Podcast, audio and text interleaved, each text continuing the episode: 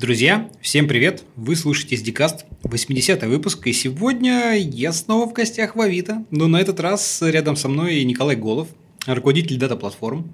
Коль, привет! Приветствую. Вот, и сегодня мы планируем поговорить про много всего интересного, про всякие базы данных, хранилища, микросервисы, блокчейны и много чего еще, но по традиции не будем ее нарушать. Давай расскажи пару слов еще про себя, раскрой, как вообще ты давно и чем занимаешься. Всем привет. А, собственно, как ты вообще, давай, расскажи, как ты вообще попал в IT? Ну, я с детства хотел быть ученым. А, причем у меня представление об этом деле было э, таким книжным, я сейчас больше понимаю, что я больше хотел быть таким колдуном, я хотел делать волшебные штуки, чтобы всем было от этого, которые никто не понимает, но всем от этого хорошо. Вот. Ну и в итоге я э, пошел учиться на ВМК, а после этого прямая дорога была как раз в IT. А, при этом а, практически сразу, ну вот я просто слышал, слушал истории разных людей, как их происходит карьерный рост.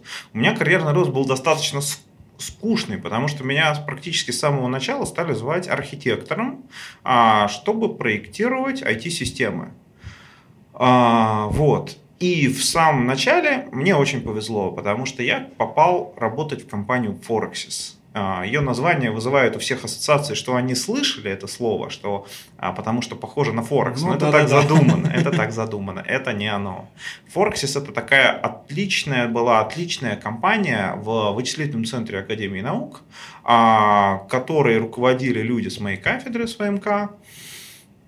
И компания, которая занималась внедрением интеллектуальных систем, внедрением систем машинного интеллекта и э, систем машинного обучения, систем искусственного интеллекта э, во все места, до которых они могла, она могла дотянуться. То есть она занималась искусственным интеллектом еще до того, как это стало мейнстримом.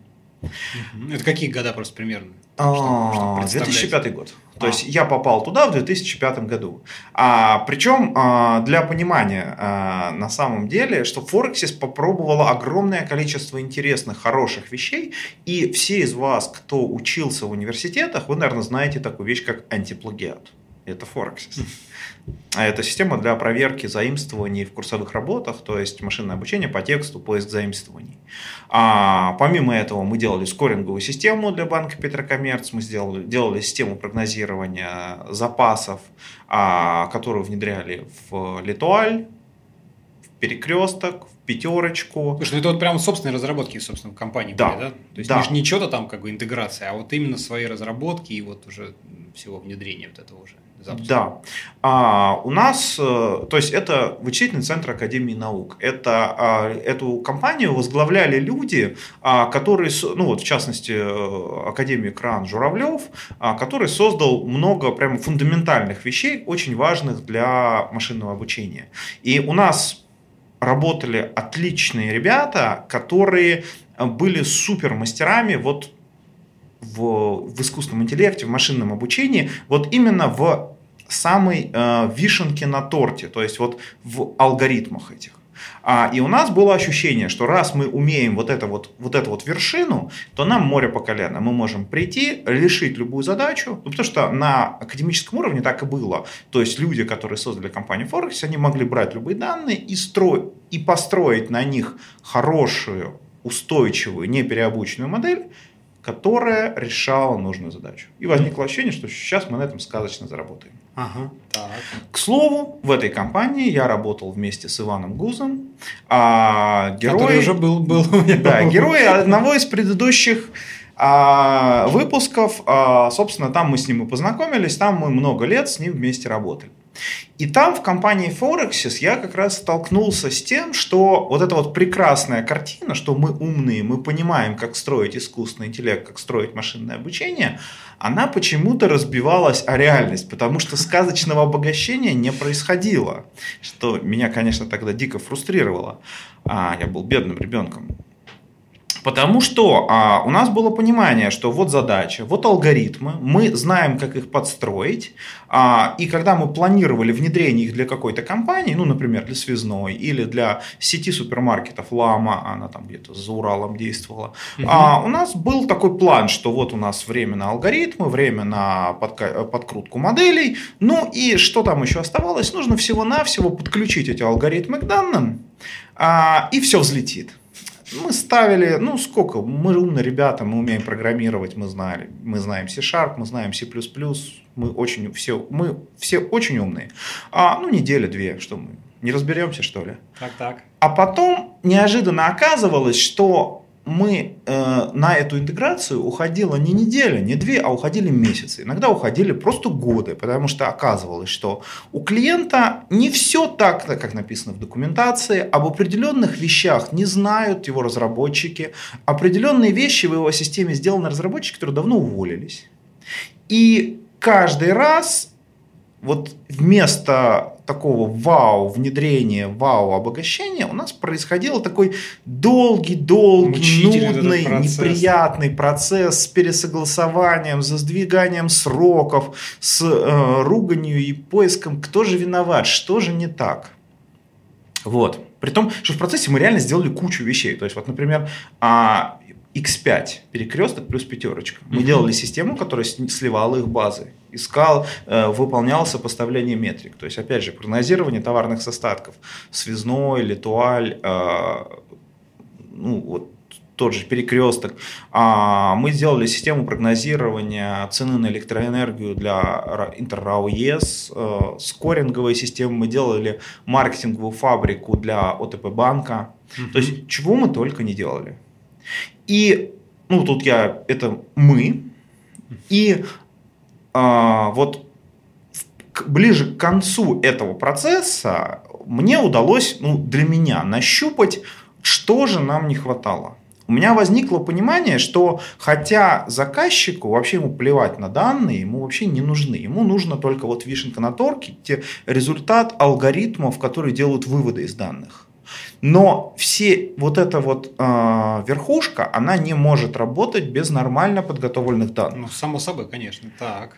И тогда я, причем самое важное, что не просто данных, подготовленных для этой задачи. Потому что когда процесс работы с данными приводит к тому, что требования постоянно эволюционируют. И поэтому сам, вот этот вот ракета может взлететь только если есть фундамент, только если есть хранилище, где все сделано нормально. А вот это понимание, для меня, я очень долго к нему шел, то есть, 5 лет почти э, шел, mm-hmm. и один из последних, один из последних проектов в Форексисе, он как раз показал, то есть получилось это сделать. А, это был проект прогнозирования оттока абонентов для НСС. Это Нижегородская сотовая сеть, один из мобильных операторов. Я не уверен, что он сейчас есть. Вот. А когда мы четко в срок построили систему этого прогнозирования, потому что мы начали с построения хранилища. Мы построили хранилище на Терадате. Это, кто не знает, одна из первых баз, которые позволяют ну, да. работать, MPP баз, которые позволяют шардироваться и работать с реально гигантскими объемами. Причем мы не знали эту базу до внедрения, но мы разобрались, мы построили там универсальное хранилище, и на основании его уже вот на, на вот этом хорошем твердом фундаменте очень быстро и в срок внедрили систему машинного обучения. И это была победа. К сожалению, потом произошел кризис, были определенные сложности. Как выяснилось, ну, в общем, были определенные сложности. В результате Ваня отправился в одну сторону, конкретнее в IBM, где его приняли именно за его навыки управления проектами, общения с людьми и построения систем машинного обучения, а я отправился в другую сторону, в компанию Ланит. А, да, знаем такую. Да, жуткое место. А, то есть no offense, но а, именно ради моих навыков а, построения хранилищ данных. Соответственно, Ваня ушел в IBM, я ушел в Ланит, продержался там чуть-чуть, потом, а потом неожиданно я, меня позвали, э, меня позвали на, тоже на архитектора, но неожиданно сделали начальником отдела в ВТБ Факторинг, а, начальник отдела интеграции бизнес-приложений. То есть, условно говоря, у меня был отдел, который должен был внедрять хранилище, потом на него же повесили CRM, систему электронного документооборота и много всего интересного.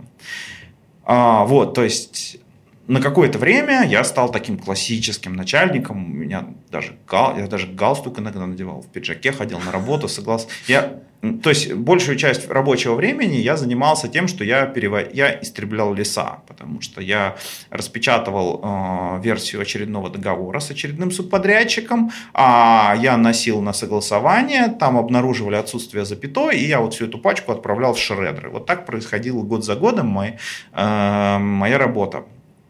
При этом мы там построили хранилище, оно было очень классное, а, но сила, то есть у меня был отдел, у меня были субподрядчики, мы внедрили систему электронного документооборота и добились много интересного, но я чувствовал, что это что-то не то, потому что мне приходилось приводить время на совещаниях. А у тебя там руки хоть доходили вообще до именно проектирования, до вот чего-то такого? Или вот все, все, все поглощало Очень вот это вот? Вот, к сожалению, этого становилось все меньше. Мне удалось вот э, на уровне работы руками внедрить туда ClickView на ровном месте, но возможности работать с данными руками у меня становилось все меньше и меньше. Я все больше и больше согласовывал тендерную документацию и сидел на многочасовых совещаниях с топами, которые не понимали, не понимали половину фраз из тех, что я говорю, а, и не понимали, почему 9 женщин не могут родить ребенка за месяц. А, и тут а, я совершил одну из самых удачных действий в своей жизни. Как-то идя по коридору, я вспомнил, что у Вани Гуза, у нее день рождения. И я решил позвонить и его поздравить.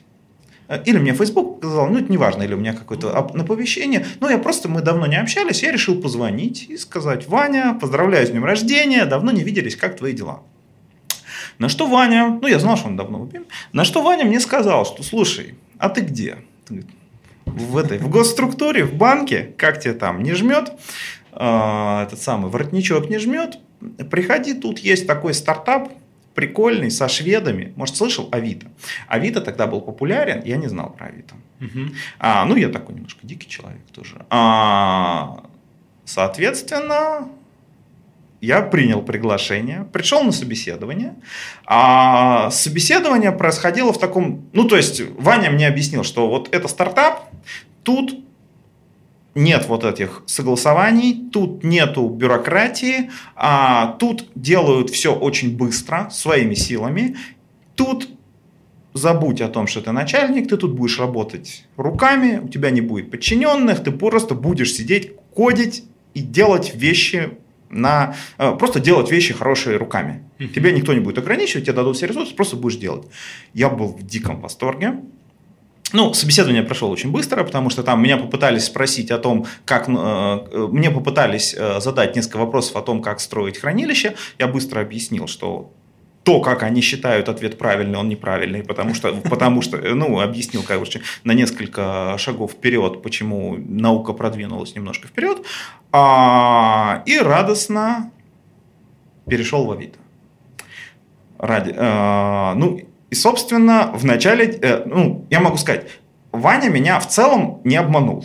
Там, потому что первые полгода я действительно как был просто как, э, как поросенок, дорвавшийся до корыта. Я просто залез в код, я с нуля выучил питон, потому что мне объяснили, что тут, тут модно работать на питоне. А, и я просто сидел и разрабатывал. При том, что а, хранилище, которое я построил в ВТБ, его делал мой отдел из пяти человек. У меня было 12 человек субподрядчиков из компании Neoflex. А, и за 9 месяцев, это, кстати, считается очень быстро в хранилищном бизнесе, мы построили хранилище а, там, примерно до терабайта данных а, на MS SQL. MS. Угу. Да. Ну, там даже меньше терабайта было, ну, неважно. В общем, это было считалось очень круто. В Авито в одиночку за два месяца мне удалось с нуля построить хранилище на вертике. HP вертика, которая... HP вертика, да, а, прям вообще с нуля, без ETL инструментов, просто на голом питоне, а, которое, а, ну, в первые же эти месяцы оно превысило 10 терабайт, а сейчас оно более ну, сейчас я могу говорить про цифру 176 терабайт лицензионного пространства. Вот, то есть удалось сделать огромный объем работы и невероятно малыми силами. Потому что ну, э, удалось просто овеществить свою лень, потому что у меня возникло понимание, как нужно делать хранилище, угу. ключевые шаги, а дальше просто а, как их можно автоматизировать на основании самых простых вещей. То есть я просто сделал себе а, правильный реестр метаданных, изначально я просто в Excel сделал, а весь код для создания хранилища, для генерации питоновского кода, для генерации SQL мне написали формулы в этом в Excel. Это было очень весело. Вот, то есть... Э, интересно, интересно. Да. Э, и при этом я опирался... То есть э, это получилось, потому что я сел и с чистого листа смог подумать, мне никто, на меня никто не давил. И при этом я оперся, во-первых, я оперся на вертику, на технологию, достаточно современную технологию переднего края, и во-вторых, я изуча, изучил все методологии построения хранилищ, многие старые знал, но при этом я нашел еще кое-что новое, настолько новое, про что, что что никто про это не знал и даже не верил, что это может работать. А те, кто строит хранилище, они знают про а, схему звезда, а, ну то есть из, а, меры в центре, измерения вокруг, а, угу. про то есть, модель Кимбола, модель Инмана. Сейчас уже довольно неплохо знают методологию проектирования Data Vault а, Дэна Линстеда. А, а мне удалось найти методологию а, шведа. Так уж случилось, что Авито основали шведы, и методологию для хранилища придумал тоже швед а, Ларс Рондебак, а методологию anchor modeling, основанную на высокой нормализации. Высокой имеется в виду шестая нормальная форма. Наверняка никто не помнит, что такая шестая нормальная форма. Вот до пятой это не все добираются. Да, но на самом, деле, на самом деле, что нормальная форма, очень простое определение. Это последнее. Это нормальная форма, ниже которой нормализация... Уже, уже больше нечего нормализовать, все да. разбито уже по полочкам. Это прямо... Это, нет, это определение на самом деле. Просто угу. дальнейшая нормализация невозможна. А, причем Ларс разработал ее для обычных баз, для MSSQL и для Oracle. А мне удалось найти способ, как применить ее для больших данных, для MPP баз. То есть, ну, я, я считаю искренне Ларса своим научным руководителем, потому что мы с ним вместе, у нас был ряд публикаций, мы с ним выступали на нескольких конференциях, в том числе в Стокгольме выступали. Вот, ну, это было очень интересно. Вот. К сожалению, эти прекрасные, это прекрасное время, вот я реально вот вспоминаю, это, это было офигенно. Но, к сожалению, оно закончилось, потому что обещание Вани, что ты будешь разработчиком, оно не сбылось. Мне пришлось взять э, э, одного человека, чтобы уходить в отпуск. Потом мне пришлось взять второго. Потом, за, потом задач стало больше. А, и вокруг меня образовался отдел. Я неожиданно стал начальником отдела. Ну, оно как бы, знаешь, всегда прозрачно вытекает, когда вот это немножко из зоны ответственности надо чуть-чуть э, отдать, передать на какое-то время. плюс просто, когда ты все равно двигаешь вперед, одному лямку тащить тяжело, рук на все не хватает, задач много, поэтому, в принципе, это, мне кажется, такое органичное, органичное развитие. Ну, наверное. Ну, в общем, при этом я старался быть у этого отдела как бы антиначальником, ну, не знаю, э, хорошо ли это было или нет. А, ну, то есть везде тоже залезал руками, все равно дайте мне тут пощупать. Или да, нет. никаких совещаний. Я дико ненавижу эту вещь до сих пор. А, ну и, соответственно, параллельно я делал всякие публикации и пытался разбираться во всяких нюансах. В частности, Вертика, она была разработана а, Майклом Стенебрекером. Ты, наверное, его знаешь, он из Конечно. людей создал Postgres.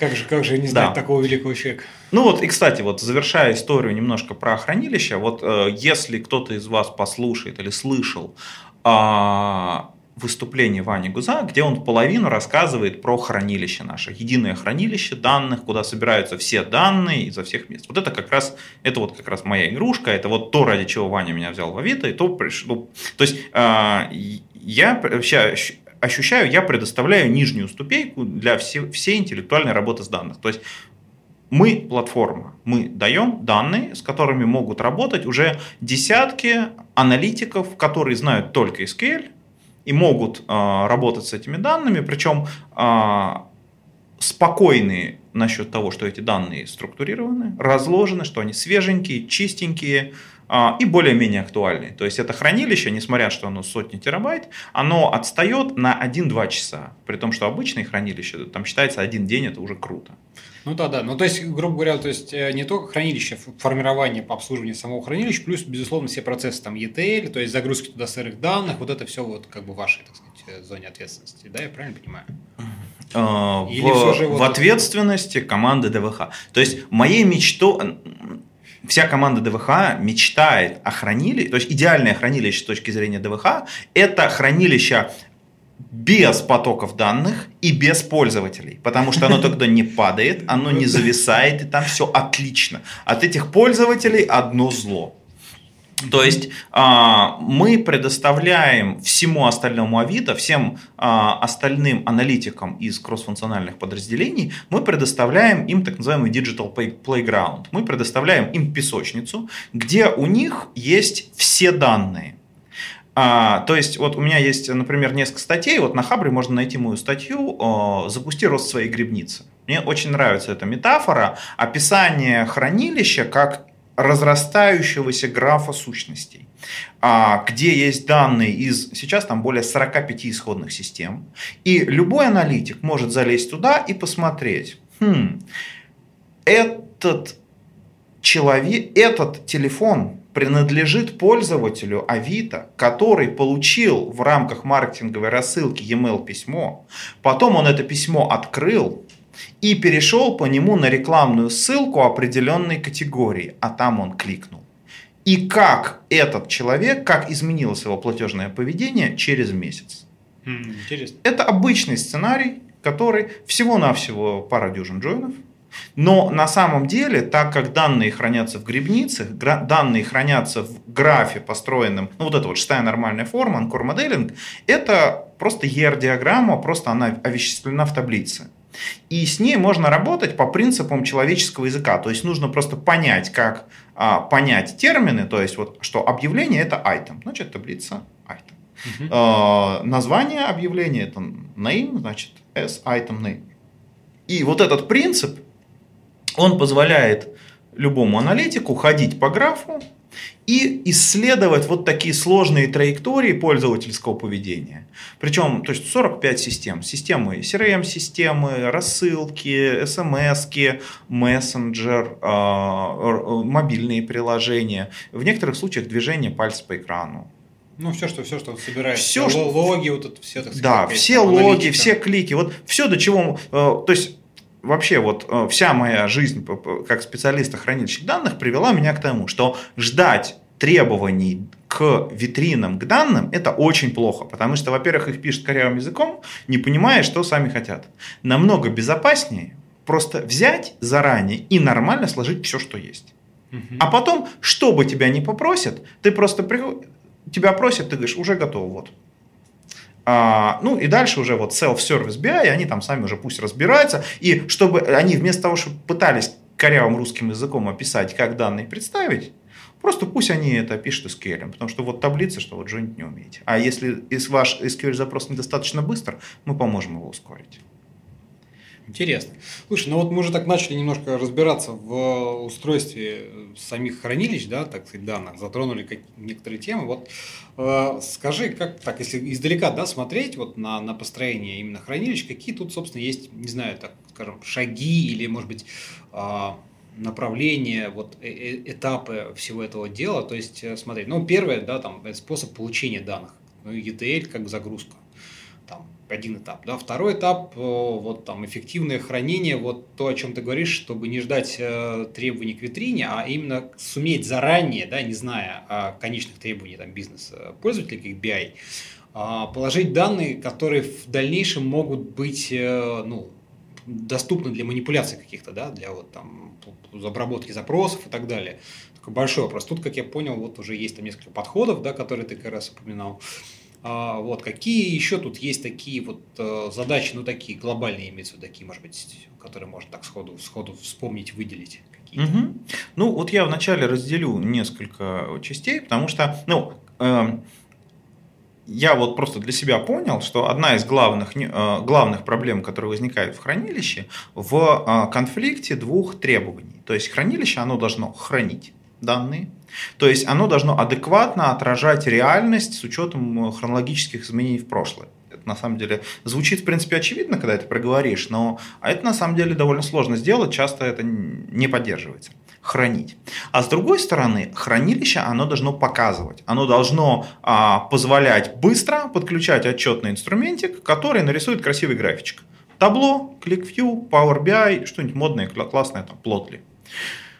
Вот. И эти требования, на самом деле, они довольно сильно конкурируют, потому что а, представление звезды оптимальное для, для а, именно чтобы показывать, оно имеет определенные сложности, когда нужно хранить э, историческую ретроспективу. Там есть парадоксы, так сказать, возникают. Э, и проблема решается довольно просто, если э, рассечь в хранилище два слоя. Если выделить в хранилище слой, который отвечает за то, чтобы хранить. Просто хранить адекватно реальность, всю информацию, которая поступает. Вот, соответственно, в нашем случае хранить это значит, это вот анкор моделинг, это шестая нормальная форма, это ER-диаграмма, это вот эта гигантская грибница, где просто все данные, как они есть, структурированные, разложенные, аккуратненько хранящиеся. Ну, просто сырые данные, преобразованные, условно говоря, в, там, в шестую да, нормальную форму, и по табличкам просто лежат там с форенкеями, условно говоря, там какими-то... С, не просто, э, там в данных нет форенкеев. Потому ну, что структура форенкеев, она эм, приводит к проблеме, когда у тебя, у тебя была связь один ко многим, а стало много ко многим. Ну, и поэтому там все, все вот это рассечено. То есть вот эта структура хранения, она шестая нормальная форма, там почему? А, она гарантирует, что любое расширение данных не может никак затронуть старые данные. Mm-hmm. То есть старые таблицы никогда не меняются, никак, там никогда нет апдейтов, ни делитов, ничего. То есть это, это вот чисто, она только растет в стороны. То есть, если, условно говоря, у тебя в какой-то сущности появились новые там данные в какой-то момент, то просто появляется новая таблица, которая содержит больше, соответственно, атрибутов. Ну, так сказать, Нет, новый атрибут. Новые атрибуты, но, но связь есть со старой. Нет, смотри, новый атрибут, угу. один новый атрибут, новая таблица. А, вот так. И с историчностью, да. Поэтому, а, поэтому а. анкор моделинг и пугает, потому что в первый момент кажется, господи, там же будут тысячи этих таблиц. Ну, их реально там ну, пара, пара тысяч, но на самом деле а, они, тут что важно, так как они отражают объект реального мира, при росте, вначале рост довольно быстрый, но потом при росте все больше и больше начинает переиспользование, потому что все данные, они на самом деле про одни и те же объекты. Люди, телефоны, IP-адреса, URL.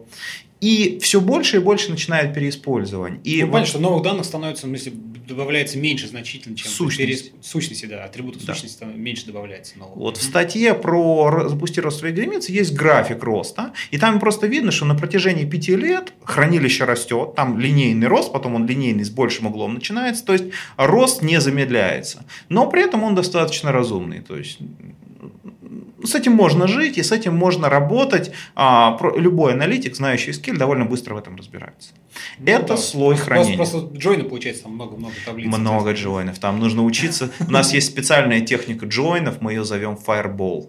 А, ну, без картинки, я не знаю, как это изобразить, но, в общем, э, когда э, десятки джойнов, каждый сдвинутый на итерацию, а потом ну, условия... Это такая, такая лесенка а, получается. А, лесенка, а потом обратно. Как, вот как будто вы, выдавлено кулаком туда. Вот, это мы... как, знаешь, как, э, как там называется, callback hell, как принято такое, да, в языках программы, да, да, да, вложено, вложено, вложено, вложено, вот, вот то же самое. Здесь. Вот именно, техника написания этих джойнов, чтобы при этом они работали очень быстро, это было вот одно из вещей, которое позволило этому хранилищу чужие. Но это слой, отвечающий задаче хранить. И потом есть второй слой. Вот первый слой называется DDS, детальный слой, а второй слой называется DMA. Это слой витрин. Он отвечает на вопрос, на задачу показывать данные.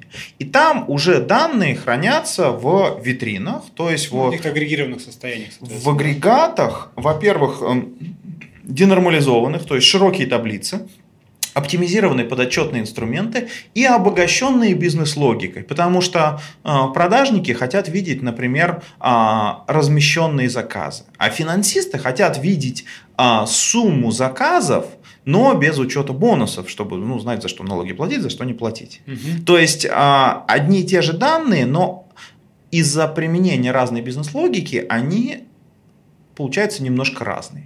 Вот, соответственно, бизнес-логика, она в зоне витрин. И когда любая команда хочет работать с хранилищем, их сценарий такой. Во-первых, они ищут среди витрин нужную им. Иногда Которая уже подходит по большей части. Ну, и, да, иногда они находят. Угу. А если они не находят, или находят не полностью подходящую, они берут и начинают приджойнивать к ней данные из детального слоя. И когда они понимают, как все нормально приджойнить, когда они завершают эксперименты и понимают, что новая вот конструкция им нужна как витрина, они говорят, мы хотим такую витрину на постоянной основе в ежедневном плане сборки. Угу. И она добавляется. Соответственно, каждая команда обычно имеет свою витрину. Каждый инструмент машинного обучения, который хочет выборку на вход, они формируют свою витрину, они всасывают оттуда данные, учатся на ней и так далее. А, и эти витрины, они формируют такой, ну, такой, там, такой граф зависимости, потому что там, там, там условно говоря, пользователи собираются из, то есть, ну, там, пользователи собираются из объявлений, туда подливаются платежи, там вот это, то есть они вот так по иерархии собираются, а сейчас их э, чуть более 300. Витрин, да? Да. То есть каждая команда хочет делать витрину. Витрины иногда умирают, когда они нужны, их выкидывают. К ним никто обращался, долго не обращался, значит их стирают. Ну, логично, вот. да, чтобы не заниматься обслуживанием лишнего. Да, и, соответственно, команда ДВХ, она чем занимается? Она занимается, во-первых, расширением хранилища.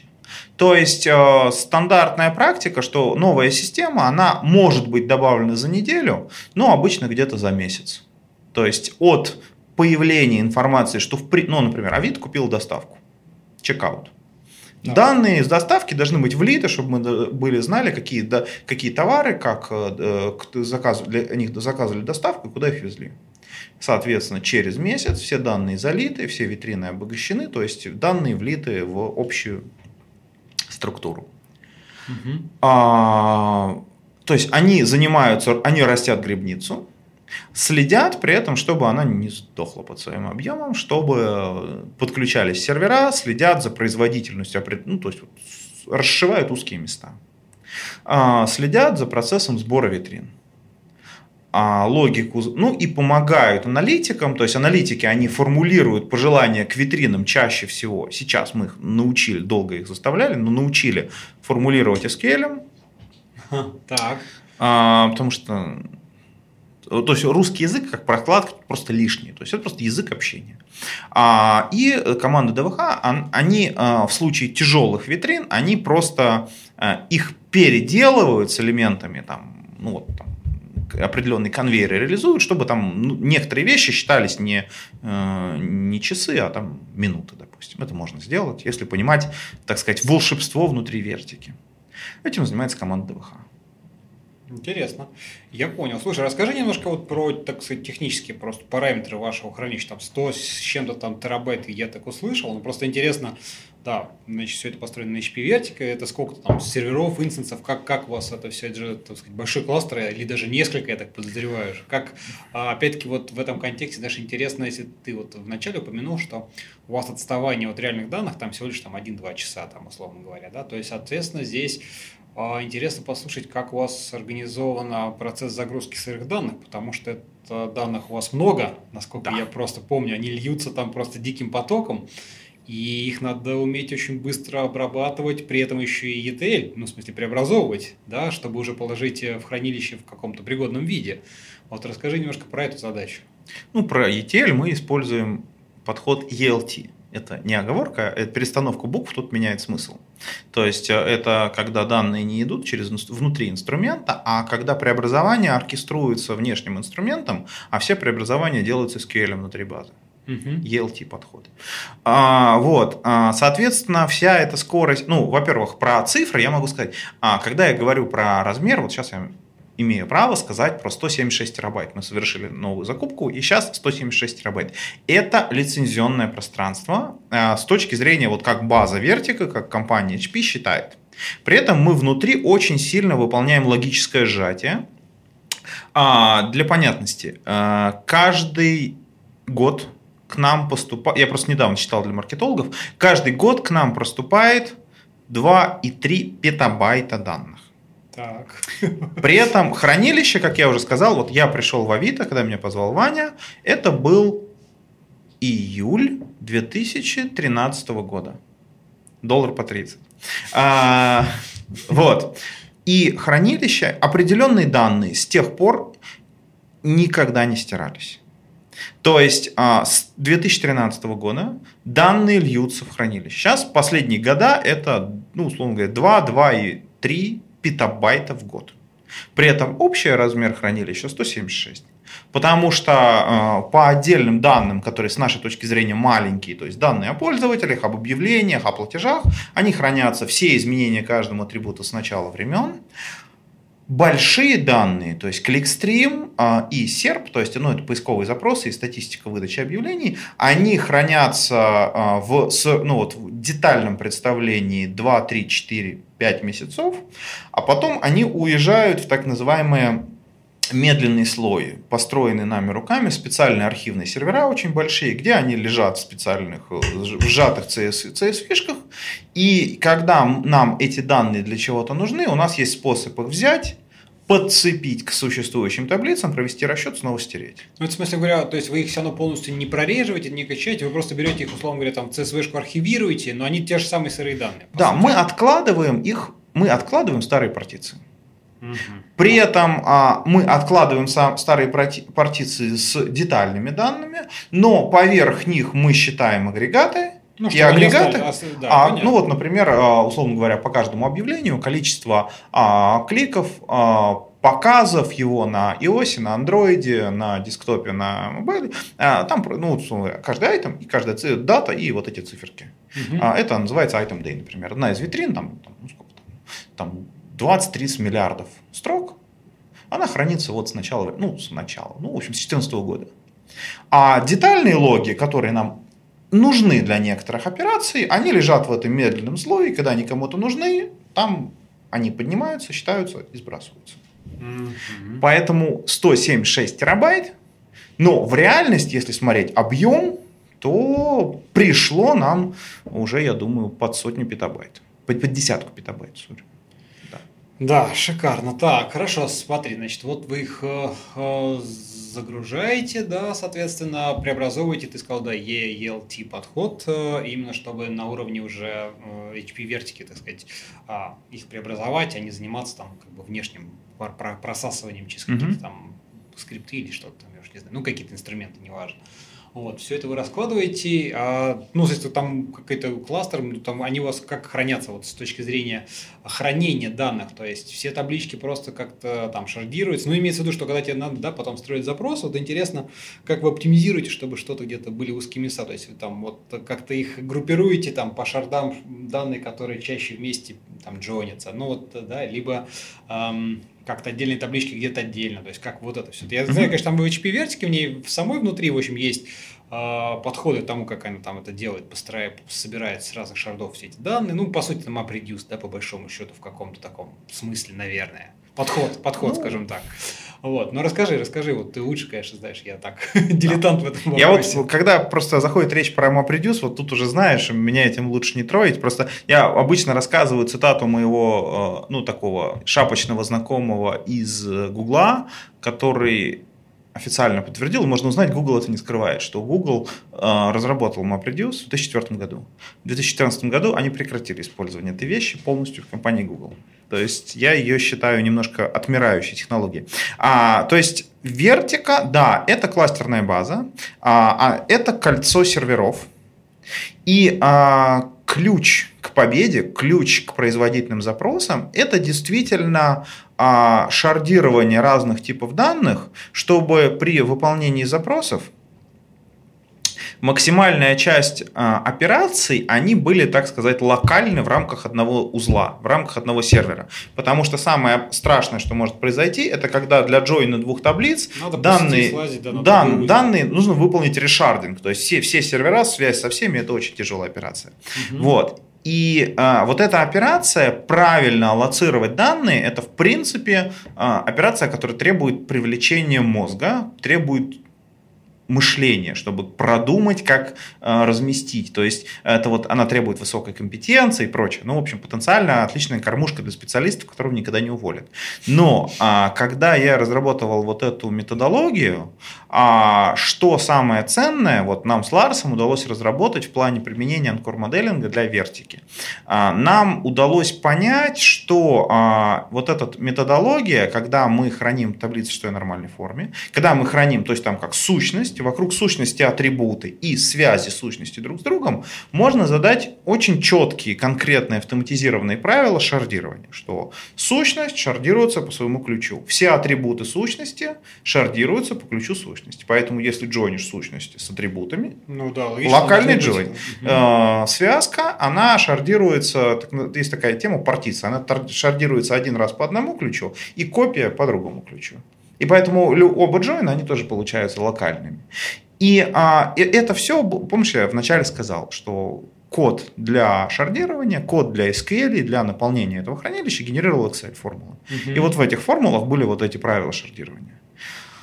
А, соответственно, оно работает.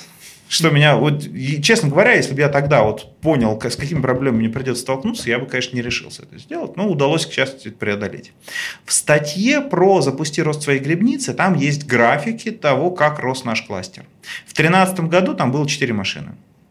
Потом мы просто втыкали, втыкали туда машины, их там становилось 5, 6, 10, а, сейчас э, размер кластера, основного боевого кластера вертики составляет 18 машин, при том, что в процессе вот этого роста до 18 машин а, как бы ребенок немножко подрос. То есть каждая из машин, мы начинали с трех а, терабайтных дисков, не SSD, обычных дисков, и 256 гигабайт оперативки на сервер. Угу. Сейчас на каждом нашем сервере 6 терабайт в 10 рейде и 512 гигабайт оперативки. То есть он по дискам и по оперативке, они в два раза мощнее, ну и процессоры там немножко помощнее, там в процессе подменились. Это основной боевой кластер, и я думаю, в ближайшее время мы выйдем, наверное, ну, на 22 или на 24 машины, просто чтобы у нас был запас, запас да, потому что помогает. Вот, Хух, солидно, да. Я, кстати, вспомнил для наших слушателей, что у меня еще тоже как-то давно уже, правда, в гостях был Алексей Константинов, он тоже рассказывал про HP Vertical, как они в Йоте строили отчетность, да. вот, тоже там все у них было очень быстро, с маленьким latency, так что тем, кому интересно, тоже послушайте, это было где-то наверное, пару лет назад уже. Я отлично знаю Алексея, мы с ним знакомы, потому что одна из причин, почему выбрали Vertical, потому что мы знали, что если что, есть нам, поможет, нам поможет Алексей. И в начале как раз Алексей был человек, который отвечал нам на самые тупые вопросы, которые я даже не знал, как их просто сформулировать. Вот. Да. Ну, прошло время, сейчас, э, то есть прошло, вначале нас спасал Алексей, потом нас спасала поддержка Вертики, сейчас в некоторых случаях поддержка Вертики обращается к нам. Ну, набрали экспертизу, да, понятное дело. Да, Алексей... в общем, Алексею привет большой. Да, Алексей, привет, мы тебя помним. Слушай, шикарно. Ну, давай, знаешь, что еще вот угу. а, тут в преддверии там твоих выступ... твоего и там твоих ребят выступлений на там Highlight, угу. да, вот а, тоже темы, которые, в принципе, интересно обсудить. А, ты там будешь делать доклад про микросервисы, распределенные транзакции, что-то такое, да, как-то так, правильно я сформулировал? Да, ну вот, собственно, я как раз сейчас захотел перейти к, к этому, потому что, смотри, то, что я рассказывал до этого про хранилище, это команда ДВХ. Угу. Я не руковожу командой ДВХ уже довольно долго. Потому что несколько лет назад в Авито произошли разные изменения. Я, честно говоря, вот эти все изме... орг... оргструктурные изменения не понимаю. Э, насколько я знаю, у тебя тут был Миша Тюрин. Да, Миша был, конечно. Миша Тюрин, то есть у нас было просто, вот я занимался big data и, ну, большими данными и вот алапом, то есть мед... э, онлайн аналитическими запросами. IVLTP запросами. Это все Миша как раз, да. Я PostgreSQL занимался Миша. Угу. Потом изменения, там, короче, ничего не знаю, ничего не понимаю. А Миша отправился, собственно, заниматься своими проектами. И, а, и я параллельно, вот помнишь, я упоминал Майкла Стенебрекера? Я просто, под, когда уже с хранилищем стало все понятно, но просто росло-росло, мне немножко стало скучно, я стал изучать а, новые работы Майкла Стенебрекера, и в частности его новые подходы, как, что он как бы, он сделал классную OLAP-базу, вертику, и он решил изучить OLTP. В частности, он стал делать потрясающую вещь под названием VoltDB. Может, ты VoltDB, да, конечно. Да. Один кстати, из такой новых, ну, относительно новых проектов. Да, кстати, мы сейчас подумаем ее тоже у себя подключить. Вот. И я после, я изучил это дело, я изучил его статьи, изучил эксперименты, и я сделал несколько докладов, просто у нас всех, а, всем рассказывал а, про, ну, у меня был такой серия докладов, называется «База будущего». Я рассказывал, как можно сделать старые задачи просто в десятки раз быстрее на ровном месте. Вот. Ну и плюс, ну, как-то, в общем, удалось мне наладить контакт, так сказать, с людьми э, другого мышления с LTP. И потом, когда, собственно, Миша нас покинул, э, возник вопрос, кто будет заниматься базами LTP-шными. И, предложи, и мне предложили перестать заниматься хранилищем, а начать отвечать за все базы. Вообще. Вообще. Просто вот э, хранит данные, значит, твое. И так случилось. А, то есть, вот, соответственно, Мишу в, рамках руководителя а, Postgres ребят а, заменил Константин Евтеев, он будет выступать в Новосибирске после меня, а, а я стал как бы вот таким типа бесполезной нашлепкой сверху над командой ДВХ, условно говоря, э, команды Вертики и команды Postgres. Ага. А, ну и так как мне стало скучно, я стал придумывать себе еще команды. Довольно быстро у меня образовалось э, понимание, что хотя у нас есть потрясающая команда по Postgres, реально колдунов, которые умеют делать там невероятные вещи, при этом больше половины операций, связанных с базами в Авито, их делают не в Postgres. Их делают в базах MongoDB, Redis и Tarantul. Потому что во многих случаях, когда людям нужны некоторые вещи, которые из Postgres выжить сложно, а, либо когда им сложно поймать специалиста по Postgres, потому что они всегда заняты и бегают очень... Так они сказать... гордят свой маленький слоик такой, сервис для хранения именно нужных себе данных. А в том-то и дело, что иногда не маленький. Они, оказывается, что команда может взять, жахнуть себе Монгу, жахнуть себе Redis на несколько терабайт и жить вообще без специалистов по Монге и по Redis. И то есть э, вот в таком партизанском режиме у нас образовалась куча, у нас образовался честный полиглот persistence, то есть а, ситуация, когда команда делают базы под себя, особо никого не спрашивая. Это было довольно весело, но с другой стороны, это не очень было хорошо с точки зрения бизнес-континьюти, с точки зрения устойчивости к бизнесу, потому что как человеку, э, от того, что человеку удалось э, поставить Монгу по инструкции из интернета и навалить туда кучу данных, это вовсе не значит, что под продакшн нагрузкой в какой-то момент эта штука не сложится, и сервис его не встанет в ноль. Соответственно, одной из первых вещей, которые я сделал, когда, собственно, вот зарождался дата платформ, я сформировал команду NoSQL, э, которая стала собирать внутри себя компетенцию по NoSQL базам, то есть Mongo, Redis, Tarantul, э, частично так или иначе э, с, с ними консультируются по поводу RabbitMQ, по поводу шин. Потому что, ну, в принципе, это тоже. тоже... Ну, где-то в тех краях. Да. Так. Угу. Соответственно, SQL. Потом там произошли некоторые пертурбации. В общем, команда Postgres, она тоже там поделилась. То есть там она поделилась на команду DBA, которая, собственно, она выдает базы, причем она выдает все базы. А Postgres Mongo, Redis, Tarantul. Просто к ним приходят люди и говорят, хм, нам нужна база, которая дер... Э, позволяет нам э, задержку 50 миллисекунд и держит там 20 тысяч транзакций в секунду. Дайте нам Tarantul. Он говорит, дружок, Возьми, мы тебе Postgres назовем. Ну, то есть, а, то есть э, команда, она консультирует и быстро выдает базы нужные. Причем железки уже настроены с бэкопированием, резервированием и прочее. И отдельная команда PGSWOT, которая занимается логикой в базах, ну, прежде всего, логикой в Postgres и в хранимках для поддержания вот, legacy и развития старого. Вот. И, как, и помимо этих команд, образовалась еще одна команда, которая называется команда инфомодели. А, мне очень тяжело быстро объяснить, чем занимается команда инфомодели. А, мне реальности, чтобы обосновать ее создание, мне потребовалось потратить в районе 3-4 месяцев, просто ходя с презентациями, показывая всем нашим директорам презентации. Причем они поняли, что это именно этого им и не хватало. А, ну, в общем, короче, месяц, месяца были неприятные. То, и вкратце можно описать так, что инфомодель, она занимается данными о данных. Метаданные, data governance, она занимается, вот, зарубежные ребята называют это таксономия.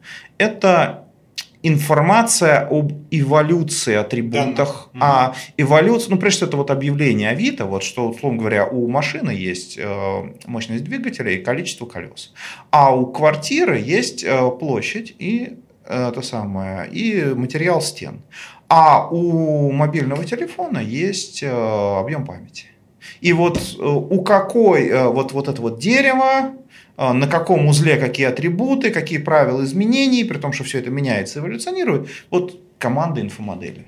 И так, в принципе, дата платформ, он более-менее оформилась. То есть команда ALAP, большие данные, команда DBA выдает базы, команда PGSWOT позволяет работать с бизнес-логикой в базах, и команда инфомодель, данные о данных. Вот. И так вот сформировался дата платформ, а, и я смог переключиться уже на более интересные вещи, то есть прежде всего на изучение. То есть э, самая вещь, которой я больше всего боюсь, это я боюсь проспать какую-нибудь новую технологию. Ну, сейчас их, слушай, они сейчас э, тут вот моргнешь уже, что-то новое появилось. Я боюсь моргать. Ну и как вот что ж, ну опять, конечно, в контексте баз данных, понятное дело, вот, хранилищ, безусловно, не, не то, что прям вообще всех, но все же. Ну да, касающиеся. Ну, хорошо, расскажи тогда, коль ты так, э, как, как ты решаешь для себя эту проблему? Ты что-то, так сказать, там, читаешь, изучаешь? Вот как, как, это, кстати, один из самых популярных вопросов, которые, ну, в том числе, вот я слышу там свой адрес, да, где-то на всяких каких-то там этапах, конференциях. А как вот вы там следите за всеми? Как вот вы там не теряетесь вот во всем этом объеме, да, инфо, и таком айтишном пространстве, вот, технологий всего? Как ты для себя вот эту проблему решаешь? Ну вот я сейчас, э, анализируя э, свой опыт и вот анализируя, в каких местах я о чем узнал, а, один из самых полезных инструментов – это конференции, причем слушать. А, при этом, а, ну вот, там на конференции обычно слушаешь, большинство докладчиков полный бред несут. Но там случайно получается иногда услышать о совершенно потрясающих вещах. Например, вот, информ... вот, э, вот этот парень из Гугла, который сказал, что MapReduce не использует, и он же рассказал про идеологию стриминга и про лямбда-архитектуру. И вот я потом стал это изучать, и у меня тут доклад есть на Холоуде про лямбда-архитектуру, то есть у нас тоже есть очень полезная штука. Точно так же VoltDB, то вот где-то мельком услышал. А вот ты упомянул про доклад, который будет в Новосибирске в понедельник, через... Ну, в общем, на следующей неделе. Ну, а... для тех, кто слушает или когда выйдет подкаст, возможно, он уже прошел, но это уже деталь. Да, 25 а, июня.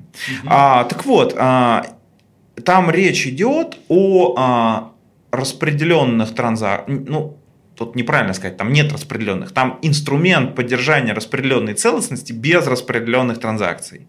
А который предложен э, Крисом Ричардсоном. Это человек, э, создатель сайта microservice.io, один из основных евангелистов подхода микросервисной архитектуры. И вот э, с ним как раз мне вот несколько часов удалось на эту тему пообщаться, похоливорить в Буэнос-Айресе где-то пол с лишним года назад. В общем, очень, очень было полезно. То есть вот конференции, они, так сказать, ну, ну, полезны. Нетворкинг на конференциях, пожалуй, самое главное, как ни крути. Вот. То есть ты хотя сказал, что вроде надо слушать доклады, но Uh, опять-таки, сам говоришь, что там некоторые товарищи несут что-то такое, но вот именно где-то в процессе обсуждения все равно можно, можно и, во-первых, с людьми вот с такими, с которыми так, в повседневной жизни там не напишешь письмо типа «Привет, расскажи мне тут про микросервисы», да, а тут можно на конференции, все же она так располагает к какому-то вот такому дискуссионному интерфейсу, да, и пообщаться. Ну, сколь мы затронули микросервисы, давай вот э, как раз немножко тоже поговорим. Все же довольно интересная такая непростая тема.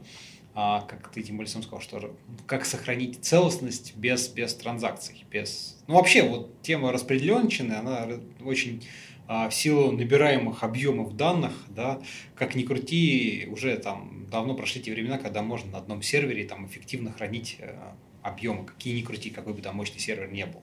Даже вот у вас там в Авито просто потоки там петабайты льются, ну нет таких серверов еще, там даже если там 10 гигабитные интерфейсы поставишь, SSD, все обложишь. Да, в любом случае стоит вопрос, что надо масштабироваться горизонтально, да, и, соответственно, вот все эти вопросы, а, опять-таки в силу того, что там всякие сервисов много, вот ты сказал, что, да, там каждая команда что-то свое придумала, свою там какую-то базу получила, да, а бизнес данные, бизнес-модели, они, в общем, по сути, едины, ну, как бы для, для всей под программной этой, как сказать, такое окружение, для всего программного окружения. Вот как, э, собственно, расскажи про этот подход, который ты хочешь рассказать. То есть в чем, в чем идея основная? Ну, подход называется САГИ. Он на самом деле фактически содержит два подхода, поэтому у нас там в Новосибирске будет два доклада. Так, то есть э, так называемая будет, я буду рассказывать про хореографическую сагу, а Константин будет рассказывать про оркестрационную сагу. Я лучше начну про оркестрационную, потому что она более ну, более понятно. Потому что вот смотри, ты сказал одну фразу, которая, ну, а, то есть это, в принципе, она очевидна для человека, который переживает переход к микросервисному окружению, то есть в начале, что бизнес-процессы, они должны быть сверху, они должны быть как-то, ну, они, то есть они должны быть сверху едиными. Это, в принципе, очевидная логика, когда а, происходит процесс распила монолита, когда все привыкли, что вот в рамках транзакции набор шагов, он был прописан, и он вот должен как-то переехать в микросервисную архитектуру, вот примерно, ну, не примерно, ну, такой же должен остаться, да, по большому счету. Да. Угу. А, то есть э, это все, приход... вот э, когда мы говорим в паттернах проектирования, это, привод... это все выливается в классический вещь под названием GotObject. То есть, ну, объект, мастер-объект, который знает про шаги и знает условно, то есть, э, условно говоря, что такое сага, в простейшем. То есть вот э, смотри, транзакция это вещь, э, сущность в базе данных. Сага это вещь, которая заменяет транзакцию в микросервисной архитектуре. Это такая штука, которая знает, ну то, что такое сага, представляешь, вот это, сюжет. Угу. Это сценарий сюжет, там, да, сценарий, который знает о том, а, что нужно вначале дернуть метод вот этого сервиса. В случае успеха второй сервис, потом третий сервис, а потом снова дернуть первый сервис и сказать ему «заверши списание». То есть это просто, ну, условно говоря, набор опишек с вызовами, которые нужно дергать. А, хореографическая сага, она примерно так устроена. То есть вот паттерн э, череографии, ну вот хореографии, он как раз заключается в том, что а, фу, фу, путаю, а, паттерн оркестрация, он как раз заключается в том, что есть объект, который вот это все оркеструет. Там возникают сложности, потому что вот смотри, ты упомянул, что каждый, каждый э, сервис, он может жить в своей базе. При этом, а, ну, ты знаешь, что такое кап-теорема? Ну, конечно, да. А при этом базы могут быть разные. И база определенного сервиса, она может быть, например, неконсистентная. Ну, например, Mongo в некоторых вариантах настройки, она неконсистентная. Или не available. Или она может быть Postgres, где есть мастер, и slave, настроенный через логическую репликацию. И, условно говоря, в, сер- в сервис кинута операция «спиши деньги», мастер выполнил списание, сообщил об ответе, в этот момент произошла детонация за, за, за полстрока, мастер умер, и запромотился слейв, куда логическая репликация не, не доехала. Не доехал. И сервис сообщил об успехе, а данных нет. Да, да, тут... Катастрофа, да? А, вот, это вот, это вот то, с чем нужно жить в микросервисном окружении. И, а, собственно, вся идеология САК, она построена на так называемом оптимистичном подходе к решению этой проблемы. То есть вот а, я когда готовил свою презентацию к Новосибу, я очень думал про простую аналогию. И а, как это сделать? Потому что, смотри, можно пытаться, то есть, условно говоря, ну ты же знаешь, как сделать а, распределенную транзакцию, вот стандартный подход, который, нужно ее просто механически сделать. Ну, контролируешь руками одну, выполнил, ну, не выполнил. Двухфазная транзакция. Двухфазный, да. Да, да то есть вот двухфазный комит, так называемый, да. он позволяет, в принципе, эмулировать э, распределенную транзакцию. Но вот Крис Ричардсон, он просто пишет, двухфазный комит не вариант, прямо точку. Вот, аксиому, типа, верьте мне. Я этот вопрос изучил, а это не вариант, потому что он не масштабируется по производительности. То есть он быстрее все работает на одной машине, когда машин становится больше, двухфазный комит, он только замедляется это узкое место, потому что двухфазный комит – это аналог старого магазина советского, где стоит продавщица, Ты просишь ее что-то тебе дать, и она тебе дает товары с полки за спиной, дает тебе, она тебя пристально смотрит. Она от каждого ждет, что он варье. И она каждого проверяет. То есть максимальный контроль, максимальная безопасность, но медленно. Не знаю, ты был в таких магазинах? Ну, конечно. У меня, у меня это самое, вот я живу возле Пролетарской, у меня там есть такой магазин возле хлебозавода, я туда попадаю, там реально как в прошлое попал. Там даже продав... они еще хамят, то есть просто реально такая ностальгия по советскому времени. Ну вот, альтернатива. Альтернатива – это оптимистический подход. Подход, когда веришь людям. То есть Ашан полки, ходишь, берешь все, что угодно с полок, просто тебя сверху мониторят. И если ты что-то делаешь не так, только тогда к тебе начинаются санкции. А иначе ты, тебя никто не контролирует. Вот как раз э, я перед Новосибом изучил целый ряд публикаций, в том числе, кстати, стенебрекеровская статья 2017 года, а, где как раз было обосновано, что только оптимистический подход позволяет масштабироваться микросервисной архитектуре. И саги как раз построены на этом оптимистическом подходе. Они построены на идее, что в общем случае все будет нормально, то есть мы не будем как бы ставить дополнительных заборов. Мы просто будем вызывать шаги, Просто мы будем готовы к тому, что если шаг а, некоторые шаги придется репинговать, посылать повторно. Для этого нам нужна гарантия, что шаг, каждый шаг должен быть идемпотентный. То есть он должен выдерживать повторный вызов с такой же нагрузкой. Он просто должен его игнорировать. Угу. То есть дернули типа а, списание для там, определенного клиента. Если оно уже выполнено, он просто проигнорирует. Либо снова выполнит. Идемпотентность и второе, а, когда вот шаги он выполняет, выполняет, выполняет, доходит до какого-то момента, и там сбой, там сервис умер или там денег нет. И в этот момент э, сага должна проэмулировать роллбэк. А роллбэк в саге эмулируется за счет того, что просто все шаги, которые идут перед, перед сбоившим, а туда кидается команда отмена. То есть сервисы, они должны поддерживать отмену операций. То есть просто им кидает операция, вот ты списал деньги, вот обратно, Отменить, вер... обратно верни. Да. Неважно, как это под капотом будет, а еще да. одна транзакция, это вообще не касается. Это, да, внутри, внутренняя кухня сервиса. Внутри базы это может быть локально, вообще плевать. Просто угу. тупо должно... А, а, ну и самое важное, чтобы, чтобы это было, нужно, чтобы вот у тебя вот сага, когда мы говорим про экземпляр саги, то есть, например, один человек осуществляет покупку. И вот человеку выдается уникальный вот ключ от импотентности. Например, 42. У меня прямо в презентациях там 42 используется. То есть это вот твой личный номер. И вот все операции, они идут с этим. 42, 42, 42. И поэтому отмена просто идет вот 42 отмени. То есть четкая идентификация шага для отмены. А, ну и, соответственно, чтобы это работало, нужно, чтобы вот этот сервис SAC, то, что сервис оркестрационной саги, вот Костя это называет голова, чтобы она была устойчива, чтобы она не э, резервировалась, чтобы она не теряла данные, она прям должна быть такая strongly, strongly consistent. А, и все будет нормально. Да, То но, есть, она, но она тогда, соответственно, становится тоже такой э, основным узким местом, потому что она, во-первых, тоже в какой-то момент э, при большом потоке данных и запуске этих сценариев САК, она тоже должна выдерживать нагрузку. Да, вот мы опять возвращаемся к тому, что вот мы, по сути, городим еще один такой уровень абстракции, да, слой, который а, по, по, по большому счету подвержен тем же самым проблемам, ну, вопросам в каком-то смысле. Именно. И в случае оркестрационной саги, а, в чем тут есть она, тут есть действительно определенная сложность с нагрузкой, потому что она более тяжелая, а, но при этом э, за счет ключа идемпотентности она шардируется. Mm-hmm. То есть ты можешь реально, она у тебя может работать на одной машине, в реальности пара машин, потому что мастер-слейв, но при необходимости ты можешь их разбить на 2, на 3, на 4, то есть оно шардируется, и ты можешь масштабировать производительность. Конечно, все равно вот хайлоад уровня там миллиона операций в секунду эта штука не вытянет. Но на нее очень просто переносить старую бизнес-логику. Бизнес-логика, у которой, вот именно, особенно когда тут приходят вот такие тупые продукты, хотят, чтобы у нас было все так, так, так, так, так. И вот это все прям вот это в God Object берет, туда пулится, и там работает. Ну и опять же, там больше требования к тому, чтобы в этом GoTobject там никто на ноль не поделил, потому что иначе, ну, чтобы оно да. не это самое, чтобы голова не, не отлетела. А, оркестрационный подход. А второй подход, про который как раз вот я буду рассказывать, это подход хореографический. Это вещь, которая вообще взрывает мозг.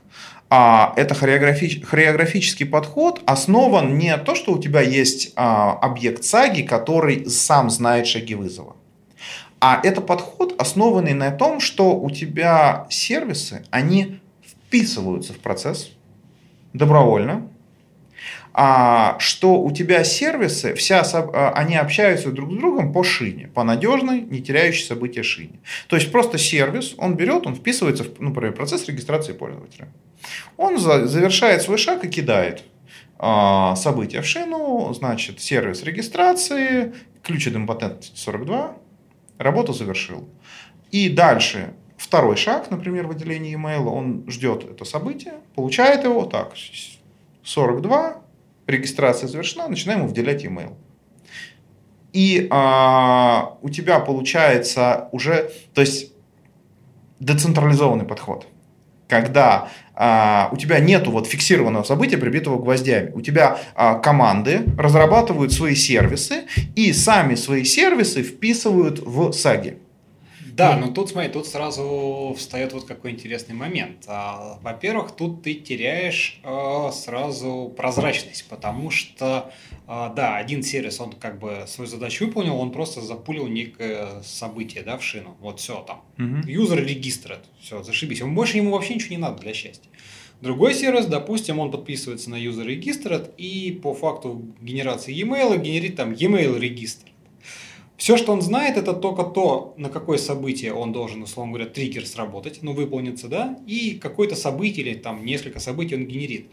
А, а как при этом вот увидеть всю картину мира, потому что вот всегда вся бизнес-логика получается размазана через сервис, и каждый сервис, по сути, он не видит всей картины. Если сага, это у тебя как бы, mm-hmm. да, ты в одном месте говоришь, ну вот ты взглянул на нее, ага, вот отправили, тут прислали, все понятно. А тут у тебя разные команды, и вот а, вопрос как раз-таки хореографии, оркестрации всего этого, кто, зачем, куда. Вот это как раз хореография. Да. Ну, ну, тут я обычно говорю, страшно, да? Действительно страшно с непривычки. То есть, смотри, действительно пугает, а, при этом, когда а, ответ на вопрос, кто знает о последовательности шагов, то есть смотри, вот эти шаги, а, первый, второй, допустим, третий, на самом деле они вписываются, что в некоторую абстрактную сагу процесса регистрации, что там в начале шаг 1, потом после него обязательный шаг 2, после него обязательный шаг 3. Почему это важно? Потому что у тебя, смотри, шаг 2 сработал, он кидает события шагу 3. Да. А шаг 3, он, ну, молчит, не отвечает. Или кидает, что это мошенник, отмена вообще ничего не делаем. И тебе нужно, чтобы у тебя в некотором, то есть вот у тебя вот в этом едином месте зафиксировано, что сейчас в саге, в процессе у тебя шаг, шаги 1, 2 и 3. Тебе это нужно для того, чтобы для, включая Демпотнет 42, кинуть событие отмены второму шагу, кинуть событие отмены первому шагу. Чтобы тебе нужно знать, во-первых, кого кильнуть. Слушай, ну тут же, наверное, можно по большому счету всем сервисам э, подписываться на некие единые события отмены, с, э, содержащие в себе вот этот самый ключ от идемпотентности. И тогда просто любой сервис, который э, навернулся, ну, зафейлился, да, он просто кидает, что, слушай, я не смог вот там для 42, mm-hmm. поэтому 42 cancel. Все, кто подписаны, поскольку они знают, что они эту транзакцию отработали, да, могут э, просто применить, не опираясь ни на а что. А теперь смотри, потому что это не транзакция. Вот это главный момент, что транзакция это чисто линейная последовательность, и там да. любой fail это сбой. Сага это не линейная последовательность, потому что там могут быть необязательные шаги. Там ряд шагов, сбой, сбой их не должен приводить к отмене. А, ну, Сбой да, их должен приводить к ретраю или просто к игнору. Ну, ну не, не, не, нет у него, э, ну вот опять же, почта, если это почта Яндекса, если там есть Яндекс паспорт, пришли ему там какой-нибудь пуш. Ну, это другая почта. И шаг с Яндекс паспортом, он ну, ну не смог, не да, смог. не смогла, не смогла, ну, ну, и, ну и ладненько, ничего страшного. То есть вот именно нюансы вот этого сценария, то есть у меня там есть как раз картинка, что, серви, э, что сервисы могут вписываться в сагу, именно указывая, что я вот в саге обязательный шаг после вот Семеновича, после шага 4. Ну, Или есть... я не обязательный шаг. То есть 4 сработал, я не обязательный шаг. То есть если я умру, ничего страшного но я после него. То есть все равно, все равно в этом случае появляется некий такой вот централизованный сервис, который, да, пусть сама сага формируется, по сути, динамически сервисами, которые вот как бы да в себя себя в нем регистрируют, но тем не менее в случае там отмены или еще чего-то он все равно как бы принимает участие именно вот в том, кому что, чего, куда надо отправить, но просто через шину, Да. асинхронно. Мгм. При этом важный момент, это тоже, важно понимать, это тоже как бы вызывает как бы такую дрожь в руках у проверенного, у опытного специалиста по классическим базам. А, это, этот, эта сага, она может эволюционировать. Она утром может быть одна, вечером там два шага вписали, на следующую ночью один шаг выписали. То есть она вот постоянно меняется. Там Мгм. такой квантовый процесс. Причем самое интересное, что там может быть, а, там может быть жить разные версии одного и того же сервиса, и они могут по-разному работать в разных сагах. То есть версия регистрации, там может быть версия 45 и версия 46. И она 45 обязательная, 46 не обязательная. И вот они так. Но тут тоже примерно понятно, что да, они там все регистрируются, там, может быть, помечаются там какими-то тегами, не тегами, то есть, чтобы понимать, что да, вот этот Мгм. там 42-й, он был выполнен второй шаг сервисом там версии А, да, там версия 1, поэтому не надо на вторую версию шлать отмену, потому что вторая версия ничего не знает про отмену. Там. Нет, ну, если она участвует, должна знать. Ну, там Ну, какие-то такие вещи. много нюансов. То есть, смотри, эта штука, вот эта вот э, хореографическая сага, она существенно более хайлодная. То есть на ней можно те- реально термояд просто нагрузить, потому что они просто пуляют через шину, главное, чтобы шина ничего не теряла. А, но, конечно, когда нужно в эту штуку с логикой снизу переложить старую бизнес-логику, фиксированную, это прям смерть. Я вообще не представляю, как это делать, как это отлаживать. А это отличный вариант, когда а, команды с нуля начинают разрабатывать новые сервисы, и там, и там команды, вот они действительно, вот, они зная про свою логику, они самостоятельно впушиваются. А повторить таким образом, симулировать единую логику, это, конечно, очень сложно. Ну, Поэтому мы сейчас приходим к такому пониманию, что, скорее всего, старую логику вот, а, очень важных финансовых, таких критических и сложных бизнес-процессов мы будем делать на оркестрационной саге с умной головой, с, с год-объектом, а хайлодные вещи, где там, ну, там не так важно, не очень страшно, но высокая нагрузка и достаточно простая логика, мы будем делать на хореографической саге. Ну, в принципе, логично. Слушай, а как вот, э, ну, все, ты, наверное, тоже слышал про event sourcing, да, вот это же как раз Да. примерно, примерно про это же. И эта штука, то, это вот Крис Ричардс, там прям паттерн такой прописан, да, event sourcing. Вот, собственно, вот все эти саги, по сути, если мы говорим про шину, это как раз-таки оно, да, Да. event sourcing. Вот и когда вот хореографическая сага, она вот чисто вот, вот этот паттерн там должен использоваться. Да, как мы прям Юш, угадал. Ну, так э, я, знаешь, как бы, ну вот, э, до общения я упоминал, что я а, это самое, помимо вот этого всего веселья в Авито, я еще преподаю в университете. И там как раз, э, ну, собственно, я там тренируюсь рассказывать людям, э, ну, студентам, а, сложные вещи, ну, которые они считали сложными, простыми словами.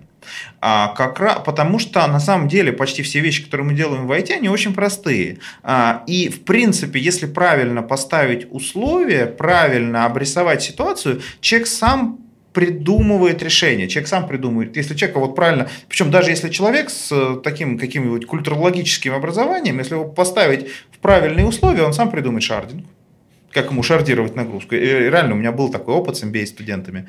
А он сам придумывает э, правильные сценарии тоже вот Не, оркестровки. ну, слушай, правильно поставленный вопрос, это 80% ответа, тут как бы все, все про это. Слушай, ну, коль ты упомянул про преподавание, расскажи вот про эту область своей жизни, тоже интересно будет послушать. Ну, Во-первых, да, еще раз, наверное, вспомним, что ты преподава- преподаешь в высшей школе экономики. Расскажи, что ты преподаешь, вот опять-таки, как, бы, как этот процесс, зачем, что ты от него получаешь. Ну и сейчас немножко углубимся дальше. Ну, попал в преподавание я случайно. Э, Когда я еще работал в Ланите, там э, мой начальник, там как директор, э, ему было лень идти на лекцию, а он сказал, что ты вроде этот самый э, машинное обучение знаешь, давай ты вместо меня прочитаешь. А, И там у них какая-то тема была, что там у них студенты, которые платники, они просто а, какого-то преподавателя еще выгнали, потому что он фигню рассказывал. Вот. А, ну, там у них есть такое право, что если что-то не так, то они там заяв, заяву на него пишут, и все, катись. Ну вот, я пришел и рассказал им. Им, в принципе, понравился мой стиль изложения. А вот. что это были за курс или специальность, это предмет? Это там система бизнес-интеллект, как так называется. Они каждый раз тоже переименовываются, я не mm-hmm. что знаю. То есть, это первый курс, он был про ну, бизнес-интеллект, систему, ну, условно говоря, машинное обучение вот, для чайников. Ну, там самые простые вещи, ну, базовые идеи.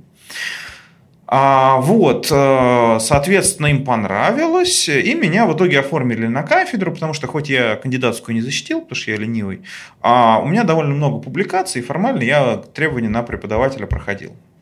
Угу. А, вот, соответственно, через некоторое время у меня образовалось два курса ну, их иногда стыкуют, иногда отдельно пускают. Один э, по э, машинному обучению, систем искусственного интеллекта. Ну, то есть, там, условно говоря, я рассказываю базовые вещи, там, э, там классификация, оценивание, там, вот эти выборки, там, борьба с переобучением, кросс-валидация, там, деревья, ну, базовые вещи, вот. А с минимальной практикой. А второй курс про хранилище. То есть э, тоже вот, э, зачем хранилище, биоинструменты базово, там, э, шины, в смысле, подход Кимбала, подход Инмана, Data Vault, Anchor, вот это, все, вот это вся фигня. Вот. А, ну, рассказал, причем первое время мне на самом деле было очень неловко, потому что было все время такое чувство, что меня там разоблачат. Синдром самозванца. Господи, что я рассказываю, я же сам ничего не понимаю.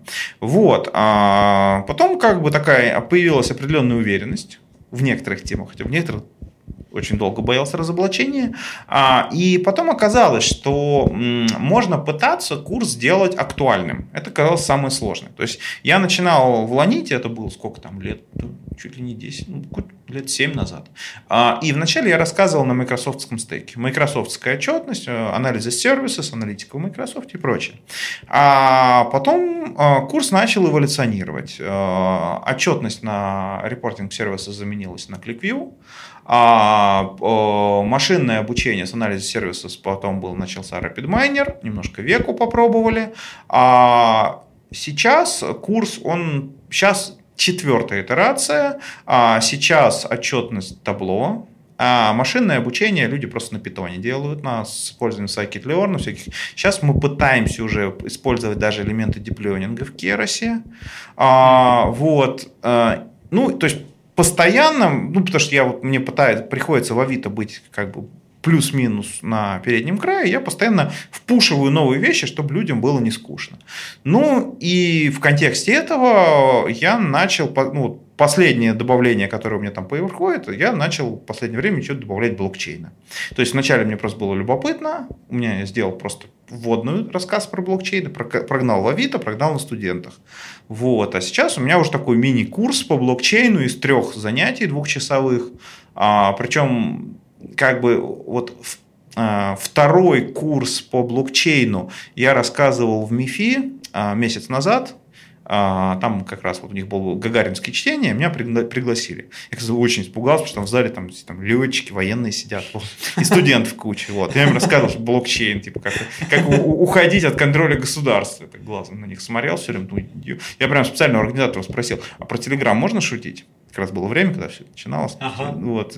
Говорит, да, можно, только аккуратно. Ну вот.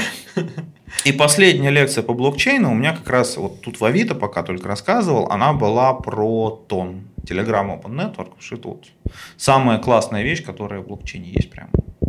Ну, давай, наверное, тоже про это как раз затронем. Да, mm-hmm. ну, блокчейн все, наверное, уже слышали, уже эта тема не то, что на хайпе, она уже просто все, кому, наверное... Достала уже.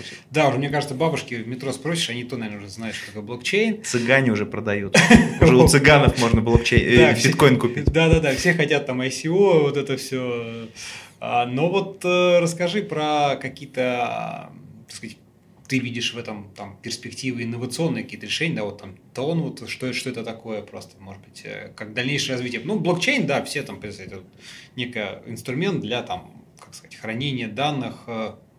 ну, давай ты что-нибудь скажи. Да, вот в том-то и дело, что мне очень забавно слушать, когда... Знаешь, я одна из первых причин, почему я стал это изучать, потому что меня стали очень раздражать, а, знаешь, вот этим стандартные потоки э, вот проповедей от, э, знаешь, вот евангелистов, типа вот блокчейн, там, будущее, да, все да, да. ради, вот, и вот э, просто, чтобы понимать, что они говорят, и где они правы, где не правы, потому что они же пытаются еще денег собрать, а, вот, то есть я начал изначально это изучать, потому что что такое блокчейн, это распределенная база, я занимаюсь базами данных, ну, в общем, мне как бы по делу, а, вот, и некоторые вещи, как, вот, кстати, я упоминал юнит инфомодели у меня есть, там были запланированы определенные элементы для вот именно версионности, да, сквозного хеширования, там некоторые элементы применяются. Там такой инвертированная Меркель 3. Ну, это ладно, это кому интересно, забудем.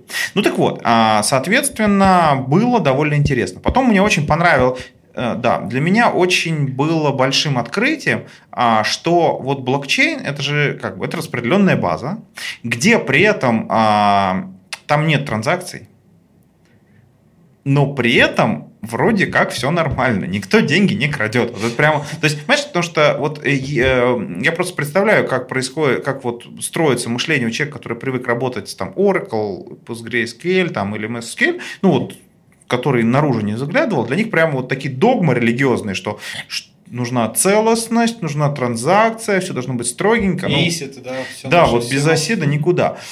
И вот просто понимание, что вот просто вот можно взять, выдохнуть, знаешь, понюхать цветочек, а, и нормально все будет. Ну, немножко предосторожности и без транзакций, без эйсида, в распределенной, в полностью распределенной базе, все будет хорошо. То есть это вот прямо, знаешь, для меня, для меня вот этот блокчейн, он открыл дорогу как раз к сагам, к распределенным транзакциям. Вот. А потом я стал изучать, а, то есть, ну, я изучал вот, исходную статью, на кому-то стал следующий, я изучал алгоритмы консенсуса. Как раз очень хорошо разобрался во всех этих нюансах, которые там, какие там вот плюсы и какие там скрытые минусы. Например, вот мне очень нравится, когда человек, а, который вот этот евангелист ICO блокчейна, начинает впаривать тему, что типа блокчейн блокчейн – это будущее всего политики, экономики и прочее, потому что а в блокчейне данные неизменны, их невозможно изменить. Ну, тут ответ нет, потому что их можно, просто немножко сложно. А, и просто вот реально новости, которые... Тут, там просто все происходит с такой огромной скоростью, что это прям шокирует. А, а, сейчас просто вот последняя новость, э, вот где-то меньше месяца назад, что а, так называемые лайткоины, щиткоины, ну такие а, блокчейны на а, консенсусе Proof of Work, их неожиданно дешево научились э, ломать атакой 51 за счет арендных мощностей. То есть просто кто-то поднимает свой блокчейн. В, иде, в идеале, что он там есть такой децентрализованный, защищенный от изменений. Да. Кто-то за 500 долларов, причем это не теоретически, это реально там 500 долларов арендует э, массивы этих самых вычисля... хэшей, вычисляющих хэша 256 и просто вот грубой силой по консенсусу ломает, да, да. просто биткоин голд. И все, и забирается деньги. И все, вот просто весь мир перевернулся. И поэтому есть понимание, что блокчейн классная технология, но алгоритмы консенсуса надо менять. И поэтому эфир переходит с Proof of Work на Proof of Stake, появился EOS на Proof of Stake, но при этом, конечно, областей применения, где он нормально может работать, довольно мало, потому что для денег нормально, но для всех более сложных вещей там очень дорогая получается транзакция. Угу. Вот сама одна операция, она реально там несколько сотен рублей стоит в любом случае. Вот. И в этом плане как раз а, техническая документация Тона, Telegram Open Network, она мне прямо ну, взорвала мозг. Я понимаю, почему они столько денег собрали. Потому что если блокчейн-проекты обычные, они, каждый из них, он какую-то одну новую идею пытается пропушить. В Тоне их там штук 10. И они пытаются, то есть вот что пытается делать Дуров, что пытается сделать Том. Они пытаются внутри Телеграма собрать полный аналог китайского Вичата. Ты знаешь Вичат? Да, конечно. Это чат, где китайцы делают все. Я был да. в Китае, меня шокировало. То есть они платят через него, они через него заказывают такси, там, они там приложения все работают. И поэтому, когда китаец, он хочет запросить кредит, он просто просит своего Вичата, дай мне денег, а там Вибанк, и он прямо, зная весь, все движения его средств, он прямо сразу предлагает, да, вижу твои траты, вижу твое расписание, мы тебе готовы дать кредит, причем там кредит прям привязывается, что там платежи привязаны прямо к его зарплате. Вот у тебя аванс сток-то, это сток-то. Прям вот, и прям сейчас ты говоришь, да, да, у тебя прям там деньги появляются. Угу. Вот Вичат, причем Вичат, он это позволяет делать за, во многом за счет интеграции с Центробанком Китая. Потому что все платежи там делают за счет привязки карточки. А в Тоне Дуров хочет сделать все это самое, но без Центробанков. Внутри своя валюта, свои смарт-контракты, свои, э, свой распределенный DNS, э, куча классных вещей и совершенно потрясающие идеи заложенные, которые позволят обойти ключевые ограничения блокчейнов, Прежде всего, связанные с масштабированностью, шардированием. То есть там масштабироваться можно, шардироваться, там можно запускать куча разных реально приложений, которые абсолютно не будут эффектить другие. Это интересно, потому что как бы, Очень блокчейн же как бы одна из ключевых проблем – это пропускная способность да, всей сети. То есть, чем больше она, чем больше эти транзакции, тем дольше, собственно, надо добиваться консенсуса, потому что больше узлов участвует все это дело. И вот, как бы там все говорят для, для, там, для платежей, для бирж, но на самом деле вот этот вопрос-то, он до сих пор, я так понимаю, еще не решен ни в одной реализации блокчейна. Там вот тонкий момент, что в биткоине, вот э, быстрый платеж биткоином, э, там же как, э, э блок 10, 10 минут на блок, при этом блок подтвержден только когда там сверху, ну, 3-4 кто-то считается. То есть в реальности вот ты заплатил биткоином в магазине, ну и по-честному тебе бы 40 минут подождать пока, потому что ну, тут реально 40 минут все проходит. А, вот, а, это нюансы Proof of Work. Proof of Stake, когда мы говорим про лобовой Proof of Stake с, так сказать, а, с кольцом валидаторов, ну, так упрощенно говорю, чтобы глубоко не уходить, mm-hmm. там та же самая проблема, что там твоя транзакция попала в блок, и по-хорошему тебе нужно дождаться, пока там несколько блоков сверху растет. В Тоне они анонсировали довольно красивый подход, основанный на совмещении, с одной стороны, proof of stake, то есть там не нужно, вот, там не, не нужно майнить, не нужно вот, греть воздух, там голосуют, условно говоря, вот, ну, валютами, ну, этими дуриками, ну, то есть эти какие-то граммами. Угу. А, с другой стороны, а, там а, вот ну, в предыдущих блокчейнах там консенсус получался по факту, потому что кто-то генерирует блок и, э, ну, честный строит блоки поверх э, честного. Ну, да, да, а да. если мошеннический, поверх него просто никто не строит. Поэтому нужно дождаться много блоков. А, то есть это консенсус по факту. А у Тона там консенсус Proof of Stake плюс PBFT, практическое решение задачи византийских генералов. То есть там в реальности у них э, для генерации следующего блока, там валидаторы, они вот в кольцо и консенсус добиваются. И поэтому у них, когда появляется блок, он сразу же, он прям, то есть он когда он появляется, просто все уже, он завалидированный. И поэтому 5 секунд. Очень быстро и очень круто. Там, конечно, технические проблемы из этого возникают, но если они их решат, то это прям будет бомба. Слушай, а как ты, вот, э, знаешь, интересно, видишь ли ты какие-то интересные э, сферы или там способы применения вот этих подходов, каких-то э, блокчейн-технологий, ну и каких-то из них, да, вот в твоих там задачах хранилищ, там, не знаю, big data, вот вот в, этой, в этой сфере? в этом плане я очень жду как раз тона, потому что это потенциально гигантский объем информации обо всем. И, ну, это, это big data, который можно, если туда всосаться, можно на основании этого можно построить много-много умных вещей.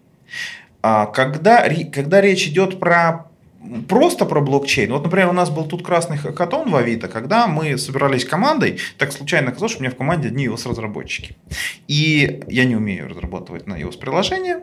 А, ну, это из команды Егора, ребята, кстати, ага. они, они хайп любят. А, вот, и мы сделали с ними честный распределенный блокчейн на айфонах на алгоритме Proof of Stake для а, децентрализованного зашифрованного хранения а, документов.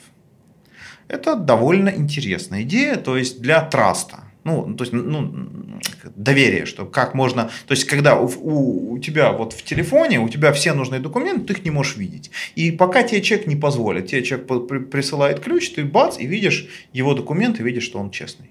Ну, вот, это вот ну, сценарий мы его называли ну, гивулот, то есть, условно говоря, защита персональных данных для большего траста. И э, эта идеология, развитие ее в, в тоне за счет того, что в обычном блокчейне тебе нужно, ну, если у тебя телефон в сети, там, так как там есть вот одна цепочка, тебе что, тебе нужно хранить всю цепочку, да, чтобы нормально конечно. с ней работать. Да. А тон он позволяет шардировать, он позволяет на телефоне хранить только, условно говоря, базовые адреса и какую-то одну узкую цепочку, а остальные там можно вспомнить, там по, а, ну упрощенно говоря, используя ту же идеологию шут-аренды. Можно подтягивать соседних устройств. И там как раз реально возможны а, легкие решения, полнофункциональные, вот именно Telegram в мобильном телефоне, который позволяет тебе иметь зашифрованную базу обо всем мире а, и открывать только фрагменты, которые тебе позволили, которые тебя как-то касаются. Вот. Я считаю, что это прям такое прям прекрасное, замечательное будущее. Если настанет, будет очень здорово. Очень надеюсь. Тут, наверное, знаешь, э, так если пофантазировать, то дальше и какой-то такой симбиоз а, вот всяких машин ленинг алгоритмов и умных контрактов тоже как-то да. так напрашивается, ну потому что таким кажется логичным вот развитием. Как ты считаешь? У меня довольно скептическое отношение к умным контрактам, потому что, ну, э, я преподаю, и у меня много студентов, и я студентов э, стараюсь использовать для того, чтобы анализировать хайповые темы. У меня была куча э, в этом году курсовых и дипломных работ по поводу смарт-контрактов. Э, причем там были реальные смарт-контракты на эфире, на EOS. А, вот. И смарт-контрактов там самая главная проблема, которая замедляет их внедрение. Мы даже, кстати, реально, мы, у нас был прямо реестр кейсов применения смарт-контрактов в Авито. Угу, ну, интересно. ну, часть нам сразу юриста зарубили, часть, оно там под сукном. В общем, главная проблема – это проблема оракула. То есть, э, что такое проблема оракула? Смотри, смарт-контракт, он срабатывает по, по определенным условиям по срабатыванию, ну, условно говоря, вызову, условно говоря, вызову метода.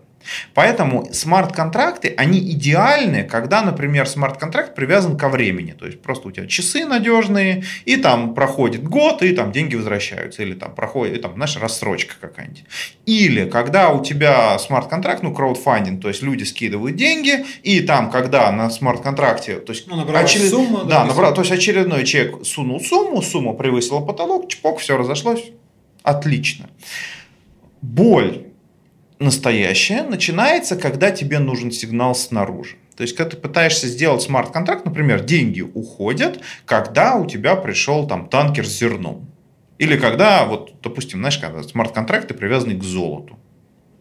Там вот я прям своим студентам рассказываю, там есть хороший реальный стартап, который они сделали, они как решили проблему оракула.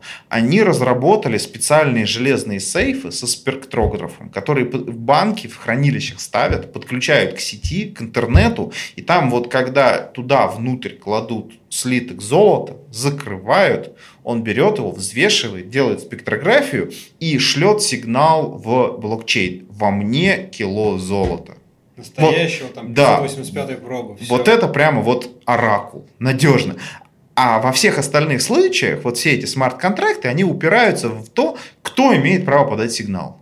Потому что там если нету вот, вот, условно говоря, вот такой реально хардкорной железной вещи, там все решается на уровне, а ты просто вот я взял, подошел, там просто кинул события, а вот танкер пришел, вот мои деньги. Докажи, что танкера не было у папа. Ну да, да, вот человеческий фактор, который, знаешь, там пиццу, ты пиццу платил, а кто там, знает, приехал, она к тебе не приехала, да, и вот... все. И как бы не смарт-контракт очень, он жесткий, фиксированный, там же нет да. каких-то шагов. Ну, умный, нет, ну, нормальный смарт-контракт, в том-то и дело. Там он должен допускать всякие нюансы всякого такого Но его арбитража. большая очень... Да, и дыр, дыр там не наделать, потому что я прямо, работая своих некоторых студентов, я прям смотрю, говорю, ё Там даже просто, просто даже аукцион пишет, говорит, смотри, вот у тебя, вот человек победил в аукционе, он отказался платить, что у тебя произойдет? Деньги, деньги заморозить, все, до свидания.